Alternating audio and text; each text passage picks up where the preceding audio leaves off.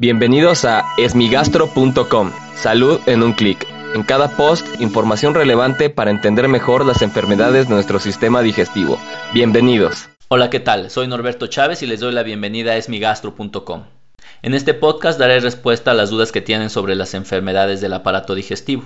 Y como todos los lunes y viernes, vamos a hablar acerca de las enfermedades del hígado. La pregunta que vamos a hacer el día de hoy es algo que han preguntado de manera recurrente, particularmente los pacientes que veo en el consultorio, aquellos pacientes que van por problemas hepáticos y que veo en la consulta médica. Y es relacionada con la asociación que existe entre las enfermedades del hígado y la obesidad. Y no me refiero necesariamente a aquel grupo de personas que tiene sobrepeso u obesidad que tiene hígado graso y que desarrolló cirrosis por hígado graso sin haber bebido alcohol, sin tener hepatitis C, sin tener alguna otra explicación únicamente por haber subido de peso. Esto, como ya sabemos y se ha hablado en otras ocasiones, es hígado graso no alcohólico y puede ocasionar cirrosis en una de cada 10 personas. Sin embargo, es un hecho que en México el alcohol y la hepatitis C son las causas más frecuentes de enfermedades hepáticas y de cirrosis pero esto no exime a las personas de tener aumento del peso corporal, es decir, pueden tener cirrosis por alcohol o cirrosis por hepatitis C y además tener sobrepeso u obesidad. Y esto es muy importante porque las personas no saben exactamente cuál es el papel que tiene el aumento de peso corporal en las personas con cirrosis hepática por otros motivos que no son relacionados a la obesidad.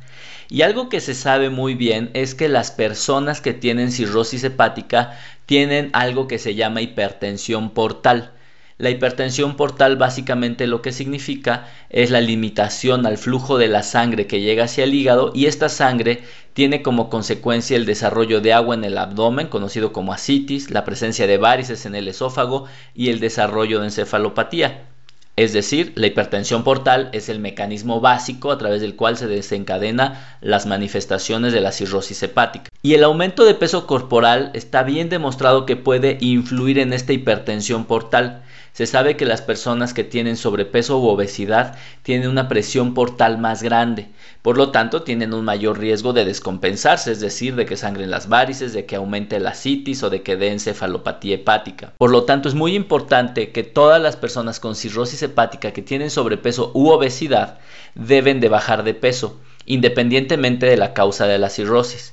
Ahora bien, a diferencia de otros escenarios, en, es decir, en personas que no tienen cirrosis hepática y que solo quieren bajar de peso, en este grupo de personas pues existen muchas herramientas, muchas de ellas no las más adecuadas ya que existe un bombardeo de información sobre los manejos nutricionales y actualmente hay dietas muy agresivas, suplementos nutricionales que son tóxicos para el ser humano, pero particularmente en las personas con cirrosis hepática esto no se recomienda, es decir, las personas con cirrosis hepática con aumento de peso corporal deben de ser manejados únicamente con medidas nutricionales, es decir, se requiere un nutriólogo especializado en personas con cirrosis y que solo utilice la nutrición para reducir el peso corporal ya que además de que debe de realizarse sin la intervención farmacológica ni quirúrgica ni endoscópica, debe de realizarse con sumo cuidado ya que como hemos platicado en otras ocasiones, las personas pueden desnutrirse al querer bajar de peso, perder la masa muscular, lo que se denomina sarcopenia, y esto es un factor de riesgo de muerte en las personas que tienen cirrosis hepática. Por lo tanto, es un balance muy complicado de llevar, es decir, bajar el peso, disminuir la grasa, pero mantener o aumentar la masa muscular. Esto es muy difícil y se requiere personas especializadas para poder solucionar este problema. Por lo tanto, el peso corporal es muy importante en las personas con cirrosis hepática y deben de controlarlo adecuadamente por métodos científicamente comprobados y seguros. Espero que les haya servido esta información. Si tienes alguna duda, te invito a que escuche los episodios previos. Y si aún tienes algo que no te haya quedado claro, en el sitio web esmigastro.com encuentras el formulario a través del cual puedes enviarnos tu pregunta. Y si quieres participar en el podcast, solo llama al 55 41 69 11 04 y podrás grabar tu mensaje al cual yo daré respuesta. Gracias por haber escuchado este post. Si la información les fue útil, compártanla. Hagamos que más gente esté informada. Los esperamos en el próximo podcast.